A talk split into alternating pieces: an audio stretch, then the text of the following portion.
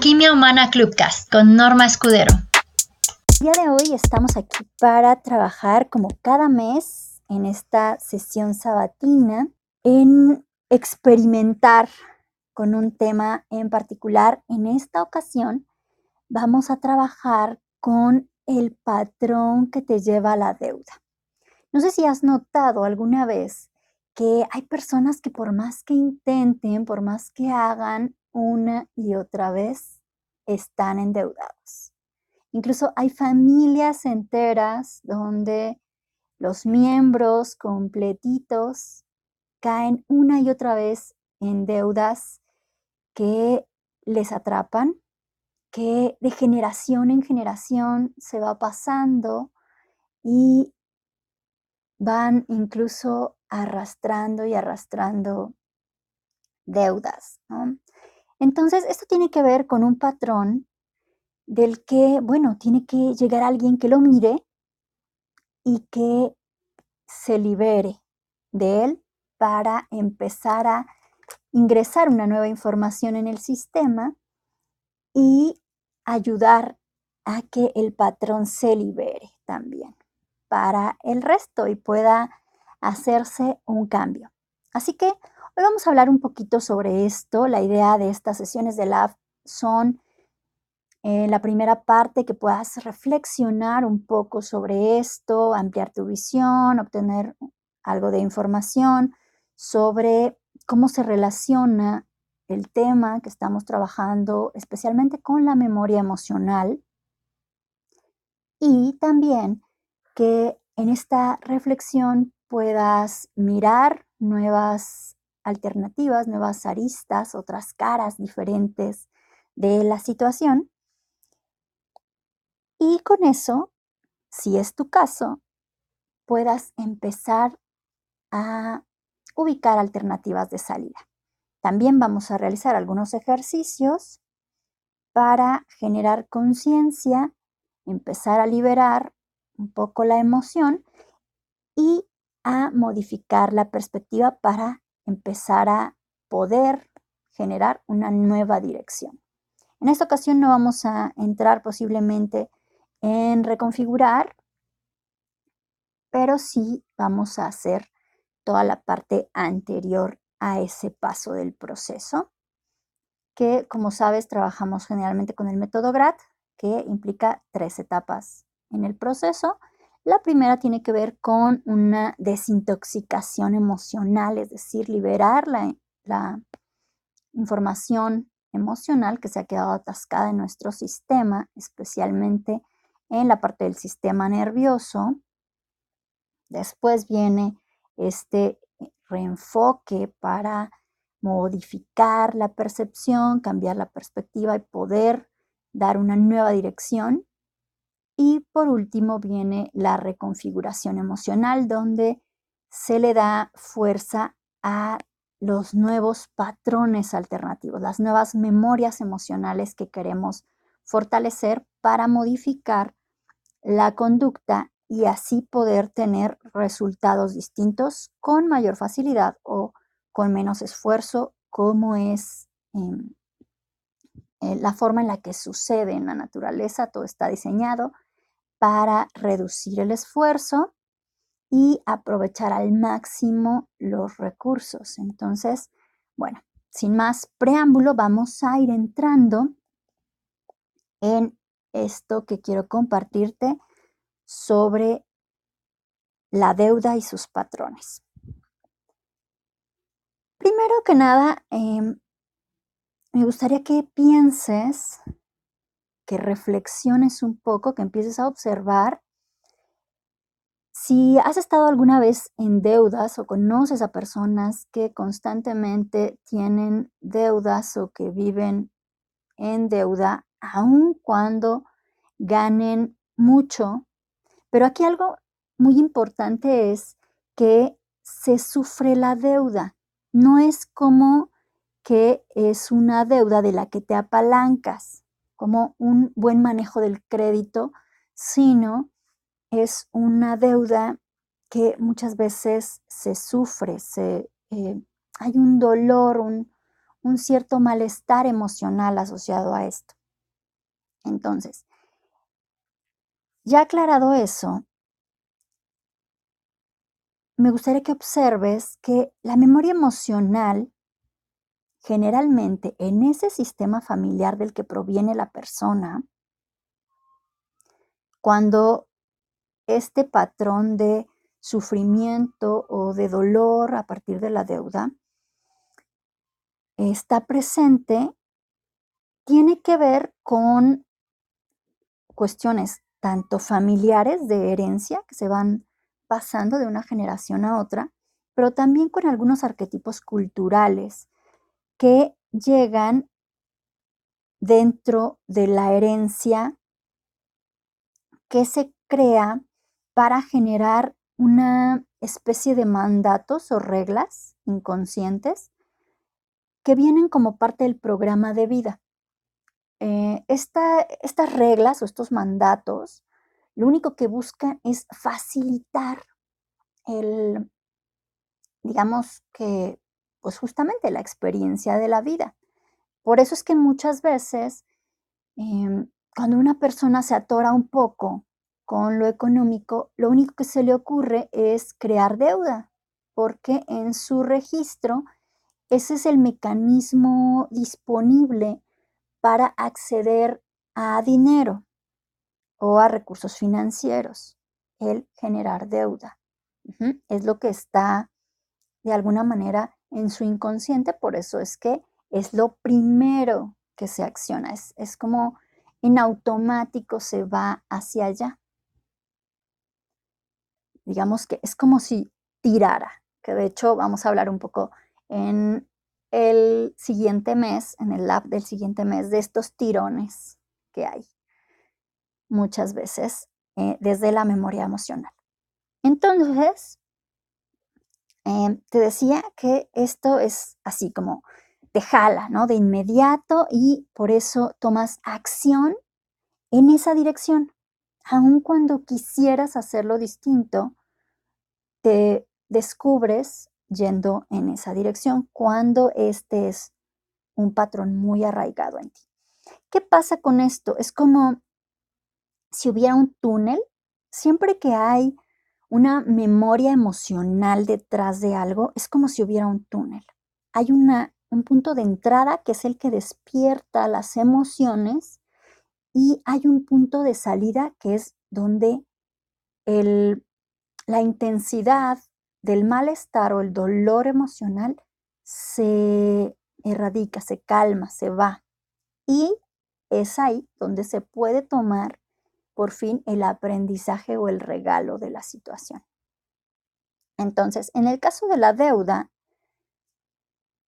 el túnel, digamos que los puntos de entrada tienen que ver con vivencias asociadas con despojos, sometimiento, sacrificio, esclavitud o muerte asociada con dinero o patrimonio.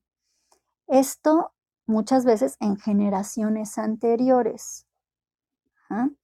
A veces incluso em, unas dos o tres generaciones atrás y por eso no siempre se tiene el registro consciente de esta situación. ¿Qué es lo que permite la salida de este sistema de patrones?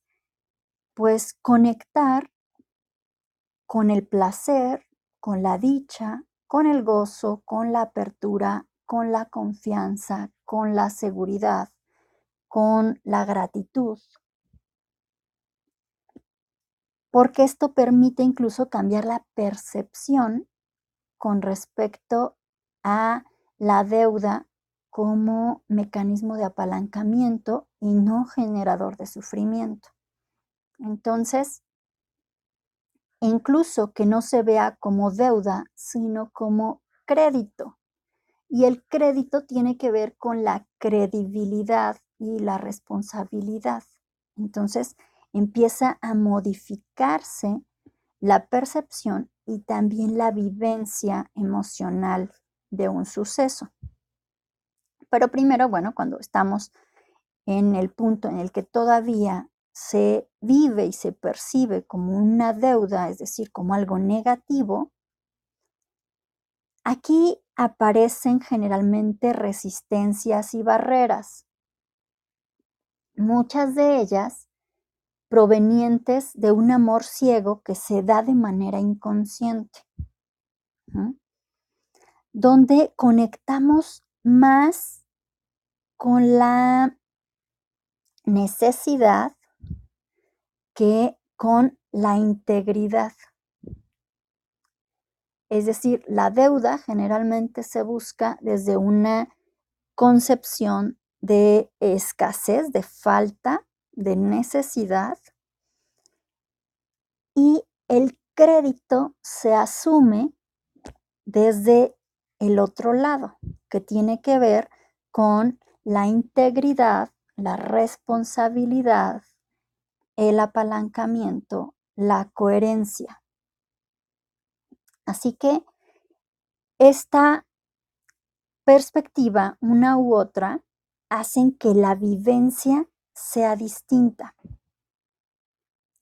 Y en sistémica, algo que he visto es que el abordaje que se hace sobre la deuda sistémica o la deuda en el sistema, antes de pasar a poder vivirlo o experimentarlo como crédito sistémico, por decirlo de alguna manera, que es una disposición de, riqueza al tener prestigio, renombre, una serie de, cosas que también pueden venir con la herencia familiar intangible, es decir, no está propiamente ligada al patrimonio eh, tangible, al patrimonio material, sino a lo inmaterial, tiene que ver con em, dos fuerzas, aunque en realidad, eh, desde mi percepción, más bien tiene que ver con la integración coherente de estas dos eh, dimensiones del ser, que son la parte de integrar el masculino, que tiene que ver con papá, pero también con el arquetipo padre,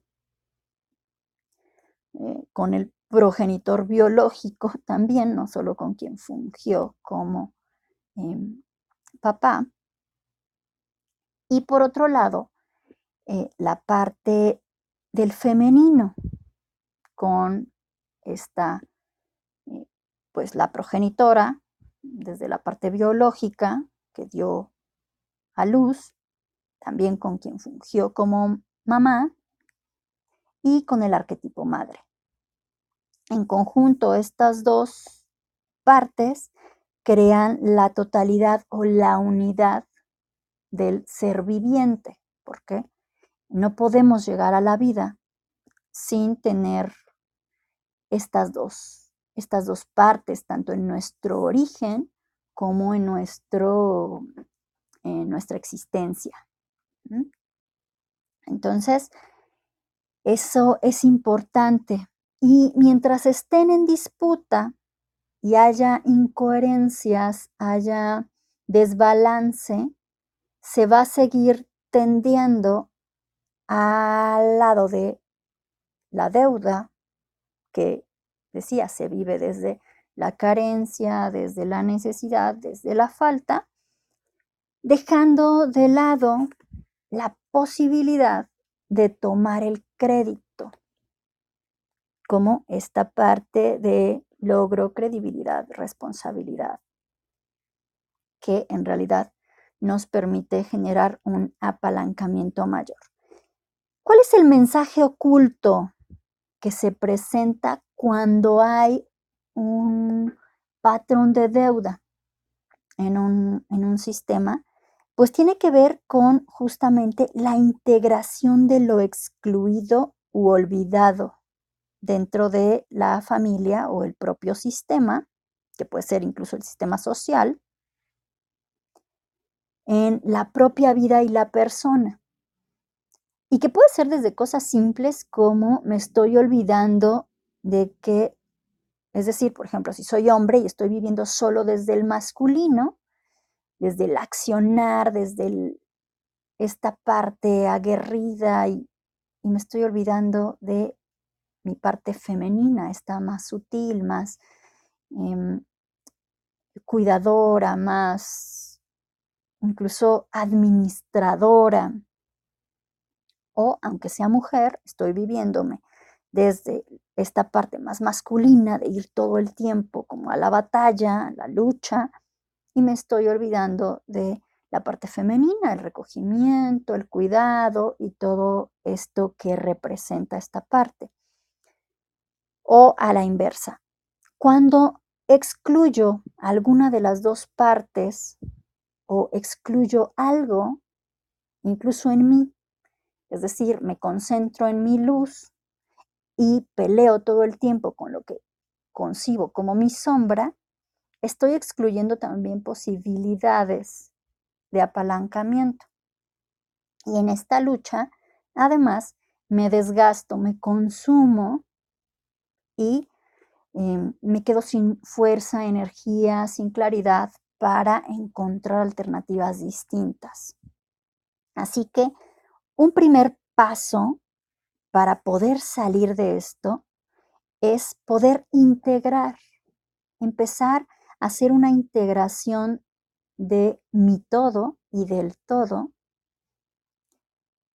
También para ganar mayor coherencia y consistencia en cada cosa que hago, porque al integrar también gano fuerza, gano energía, gano vitalidad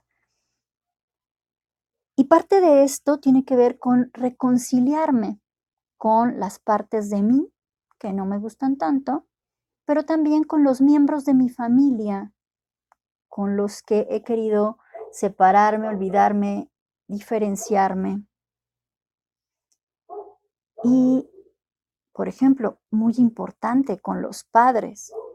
¿Por qué? Porque de ellos vienes, y si estás peleado con tu origen, es decir, tus padres, la ciudad en la que naciste, el estado o el país, cualquiera de estas cosas que tiene que ver con tu origen, van a terminar generando desintegración y muchas veces también incoherencia, desarmonía en tu persona y por tanto em, pérdida de fuerza o distorsión. El regalo que nos trae la presencia de este patrón en particular tiene que ver con los recursos y los tesoros que muchas veces no estamos usando. Es decir, este patrón nos invita a mirar esos recursos de los que disponemos y también muchos de los que aún estando disponibles no están en uso, no los estamos utilizando al recurrir siempre al mismo mecanismo que es em, la deuda. En lugar de multiplicar o generar más, buscar resolver desde pedir prestado. Entonces, una parte importante cuando este patrón se encuentra presente es que se trabaje de fondo con la memoria emocional, pero también con la herencia inconsciente. ¿Qué, qué es lo que suele haber como ecuación en, en el programa de vida o como mandato, esto que te decía que son como reglas o mandatos que vienen como parte de, del programa.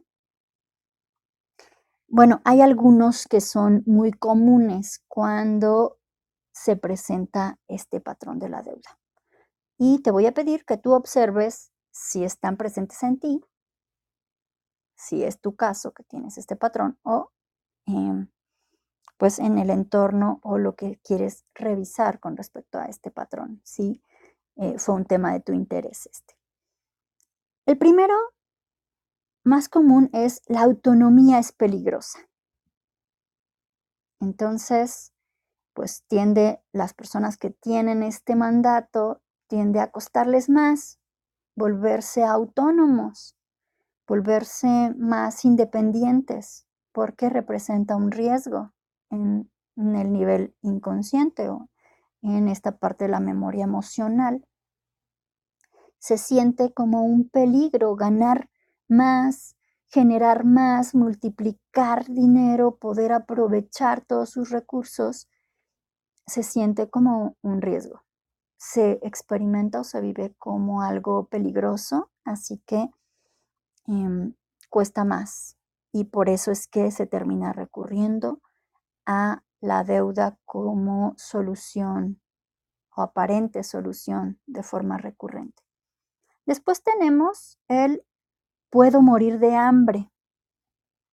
Y entonces, por la premura que se genera a partir de esta sensación de puedo morir de hambre, em, se despierta el temor y lo primero que viene es hay que pedir prestado para evitar morir de hambre y esa es la solución más inmediata que decía tiende a venir de vivencias em, pasadas o de, en los antepasados, como por ejemplo la esclavitud, donde eh, pues se vivía eh, comiendo a partir de la tienda de raya, donde todo el tiempo estaban pues endeudados, ¿verdad?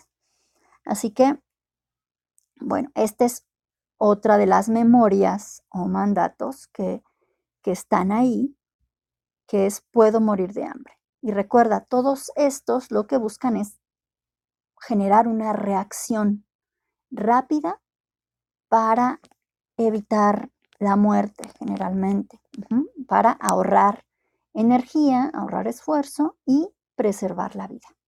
Así que por eso es que em, muchas veces no se toma tiempo para ver otros otras alternativas, otros mecanismos de solución. Se recurre al que está en el registro más rápidamente.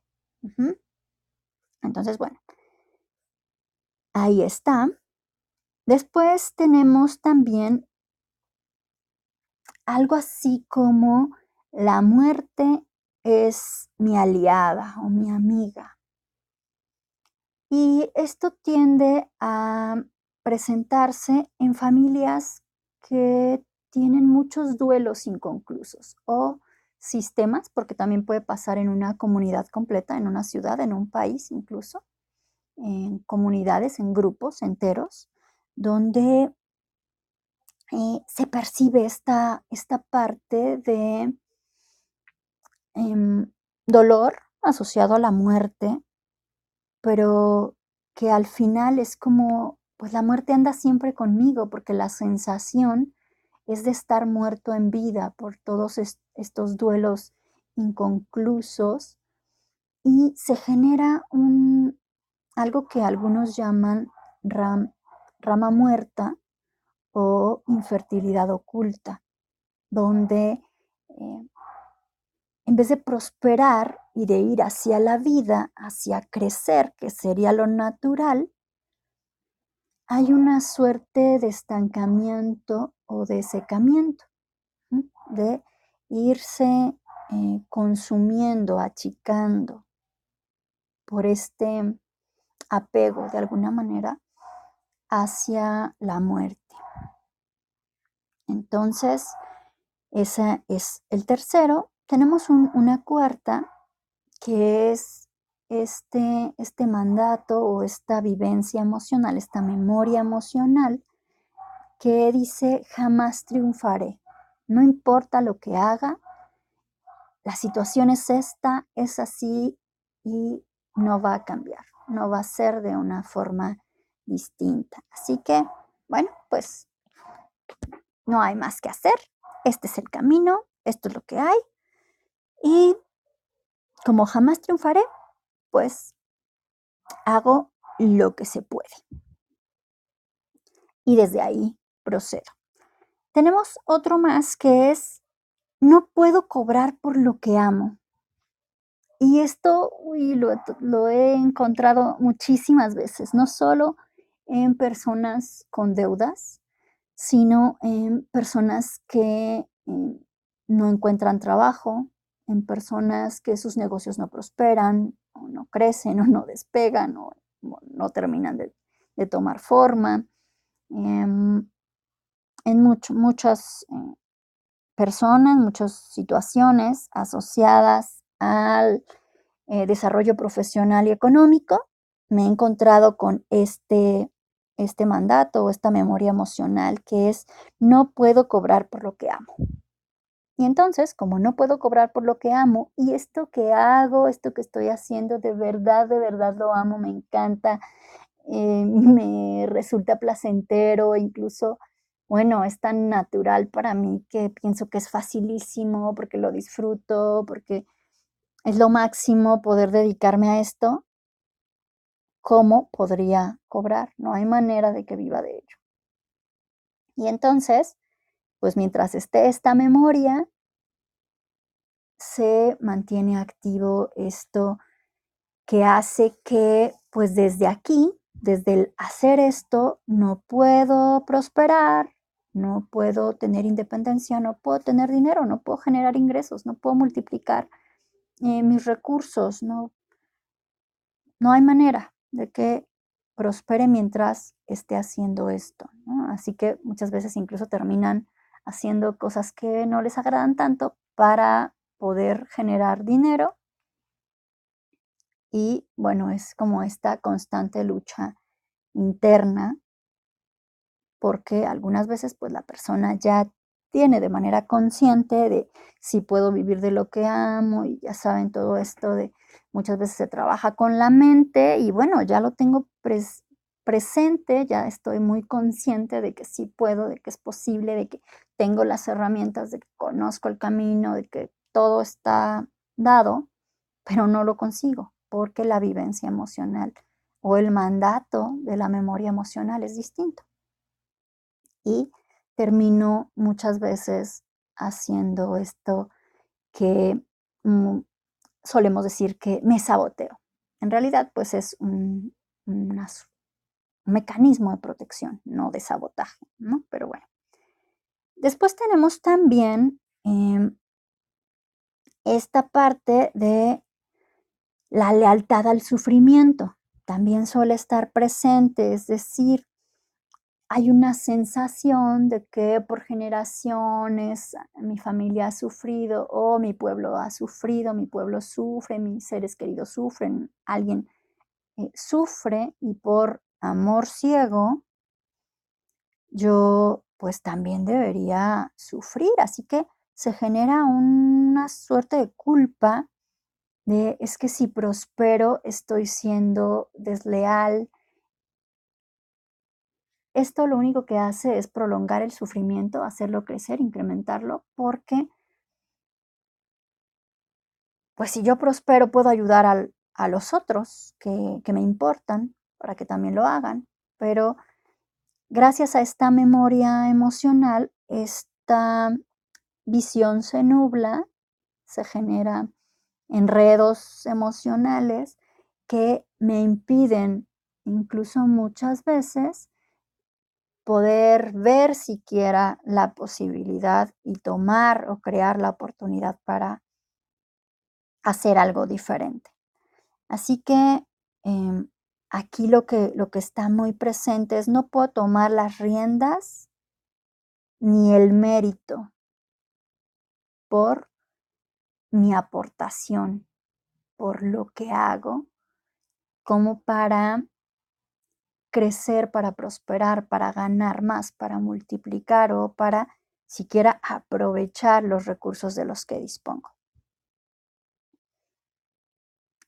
A partir de que se fortalece esta, em, esta memoria emocional o puedo empezar a generar una nueva y apalancarme con ella. Hay dos aspectos que me pueden ayudar. Uno es los vínculos y relaciones. Aquí juegan a favor o en contra, es decir, fortalecen esta memoria o me ayudan a modificarla, las personas con las que me vinculo y me relaciono. especialmente de manera afectiva. La otra son las preguntas generadoras de respuestas. Esas cosas que yo me pregunto en el día a día una y otra vez. Si es por qué a mí, por qué a mí me pasa esto, por qué no puedo tal, bueno, pues lo único que voy a tener va a ser justificaciones. En cambio, si me pregunto, ¿qué tengo yo para hacer una diferencia, desde dónde puedo actuar de manera distinta y preguntas más en esta línea, voy a tener soluciones y soluciones que me lleven en otro camino. Por ejemplo, ¿qué otras fuentes de recursos hay para mí que no sean el crédito o la deuda? o más bien que no sea la deuda. Si uso el crédito, ¿de qué manera puedo usarlo como apalancamiento y no como un tormento? ¿no? También esa parte es importante. Así que para poder trabajarlo, te voy a invitar a que hagas un primer ejercicio antes de entrar en em, seguir los pasos del método o seguir la ruta que te ayude a, a salir, te voy a pedir que hagas algunos ejercicios que te van a ayudar primero a mirar mucho mejor el origen para que vayas de manera más certera y puedas de verdad sacarlo y sacarlo a profundidad.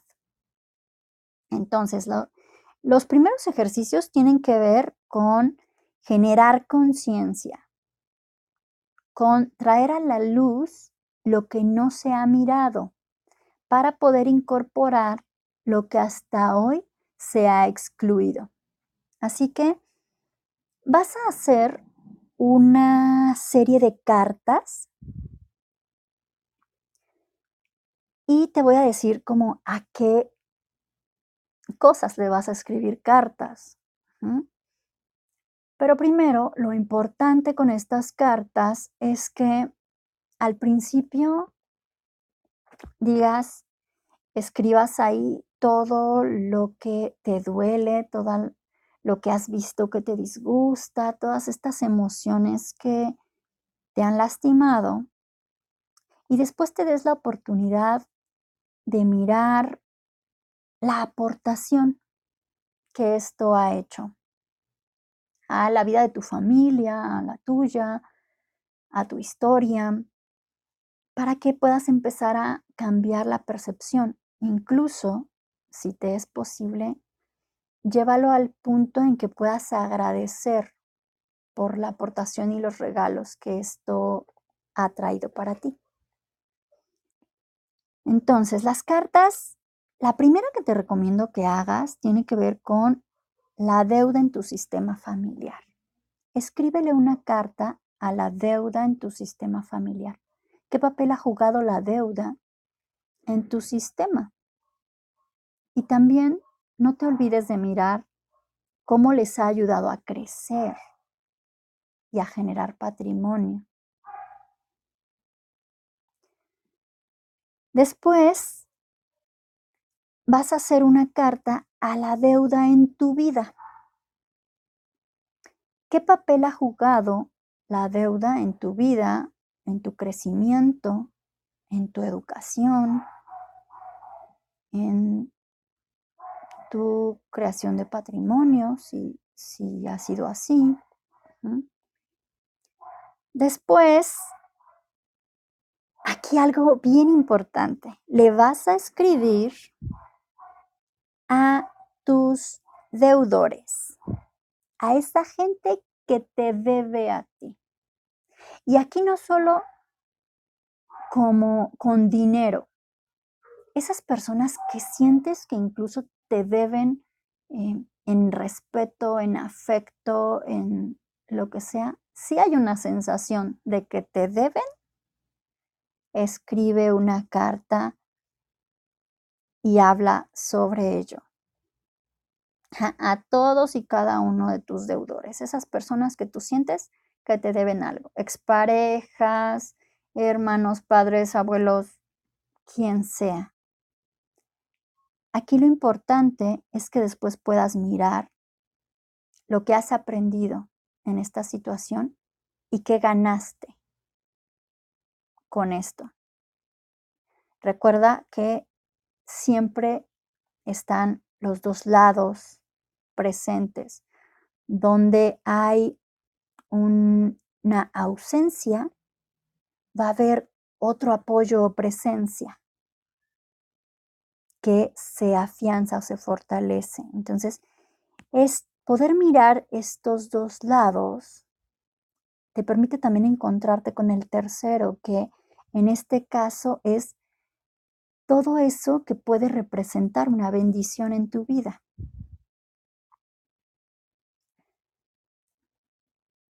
Y esto, bueno, pues te va a dar una nueva forma de mirar.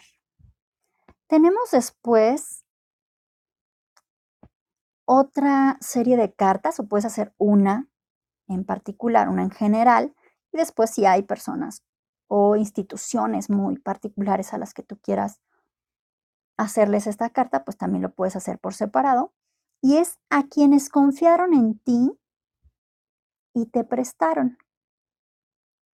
O a quienes confiaron en tu familia, si lo quieres hacer desde el sistema familiar, incluso si está la deuda muy presente en tu sistema familiar, a quienes confiaron en tu familia y, le, y les prestaron. Aquí algo muy importante en esta carta es trabajar la gratitud. En vez de esta parte de centrarte muchas veces en el cobro, en la persecución, en, el disgusto, en toda esta parte, es agradecer por la confianza al haber confiado lo suficiente, al haberte brindado justamente este crédito o este préstamo que creó esta deuda. Porque si pudiste generar deuda es porque alguien creyó en ti, porque de alguna forma tienes credibilidad o tuviste credibilidad. Y eso es importante, que lo agradezcas, que lo mires como un recurso. Después, la última carta va a ser a tu prosperidad. También puedes hacer una a la prosperidad en tu sistema. Y después a tu prosperidad. Y lo más importante de esta carta, a tu prosperidad, tiene que ver con el compromiso. ¿De qué manera afianzas y refuerzas el compromiso que tienes contigo para prosperar, con la vida, con tu vida y con la aportación que tú haces a tu propio sistema de familia al prosperar, al mostrar otras alternativas, al incorporar herramientas distintas, al marcar una diferencia. Así que esta parte es muy importante para que puedas justamente sanar esto y solucionar esta recurrencia a la deuda o este constante recaer en esto, es importante hacer este proceso de concientización, pero también en este proceso de concientización de ir viendo lo que duele y lo que se dejó de mirar al concentrarse tanto en el dolor. Porque siempre va a haber otra parte que dejó de mirarse. Aquí algo muy importante es que una vez que ya tienes estas cartas hechas y que ya pudiste amplificar tu visión, Bueno, ahora trabajes con todos esos puntos de dolor que ubicaste y justamente hagas un detox emocional, te liberes de toda esa carga emocional. En mi página vas a encontrar ah, un link. Eh, me parece que tiene un librito, un icono de un librito. Y si no es así, pues en alguno de los iconos que está ahí vas a encontrar una videoteca que te va a permitir tener acceso a algunos ejercicios que te ayuden a liberar la carga del sistema nervioso especialmente, pero también trabajar con tu sistema energético, el sistema linfático y el sistema vascular para que justamente toda esa acumulación de emociones, de memorias atrapadas en el cuerpo se puedan ir liberando. Y entonces la tensión que esto genera vaya bajando. Y ahora sí puedas ir al segundo paso, que tiene que ver con el enfoque, dar un nuevo orden a las cosas y puedas replantearte qué quieres sentir con el acceso a instrumentos financieros de apalancamiento. Uno es el crédito, puede ser el crédito, pero no es el único. Y Recuerda, lo importante aquí es la vivencia. Cuando se vive desde el crédito es distinto que cuando se vive desde la deuda. Así que esta parte es importante que puedas trabajarla para reencauzar y empezar a generar nuevas preguntas, como por ejemplo, ¿Qué fuentes de ingreso existen hoy disponibles para ti? ¿Qué otras fuentes de ingreso existen y están disponibles hoy para ti? ¿Qué alternativas de multiplicación tienes hoy para tu dinero? ¿O qué otras fuentes de multiplicación están hoy disponibles para ti?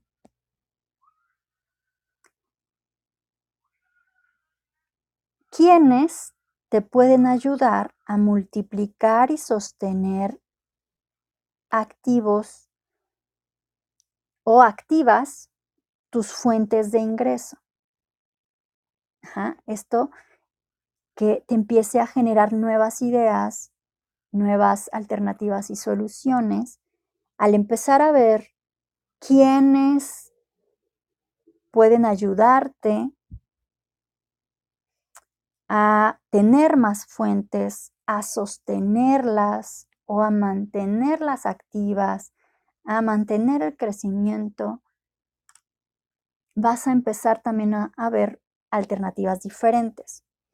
Y otra parte importante, el último paso para poder ir haciendo esta transformación de este patrón en particular, es que puedas hacer una reconfiguración emocional.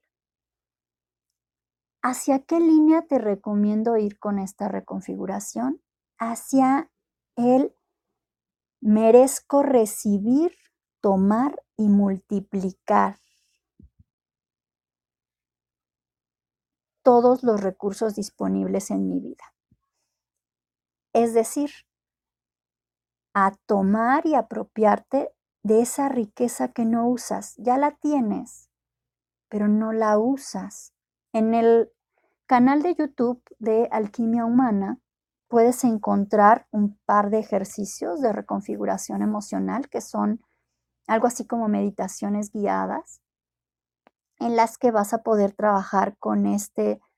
Em, hay una que se llama el futuro de riqueza, hay otra que es la bienvenida y hay otra que la verdad es que ahorita no recuerdo el nombre, pero te va a ayudar a trabajar esta parte de el merecer, recibir, tomar y multiplicar tus recursos para que puedas justamente empezar a encontrar nuevos mecanismos de apalancamiento que te brinden alternativas distintas a la generación de la deuda, para que cuando hagas este cambio en tu memoria emocional, puedas estar en disponibilidad de dar un nuevo uso al crédito como mecanismo de apalancamiento y no como un generador de sufrimiento. Así que, bueno, pues espero que esta información te haya ayudado para tu reflexión, para que empieces a hacer estos ejercicios en la toma de conciencia, en la modificación de la perspectiva, el cambio de la memoria emocional y te pueda ayudar a que pronto puedas sentirte de manera distinta, percibirte y vivirte también de una manera diferente para facilitar tu desarrollo personal y profesional. Porque de eso se trata, de estar lo mejor posible para que desde esa, ese estadio puedas hacer también la aportación que solo tú puedes hacer al mundo, porque hay algo especial que el mundo necesita y solo tú lo puedes aportar. No hay nadie más que tenga esa combinación especial que tú tienes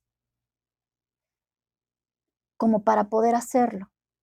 Así que es importante que puedas liberarte de este patrón para que puedas entregar esta, esta riqueza que tú tienes y compartirla para el mundo. Así que bueno, te mando un abrazo donde quiera que te encuentres. Espero que esto te haya ayudado y nos estamos encontrando por aquí en el club en las próximas salas. Muchas gracias por acompañarme y por haber dedicado algo de tu tiempo a escucharme y compartir con este grupo. Gracias.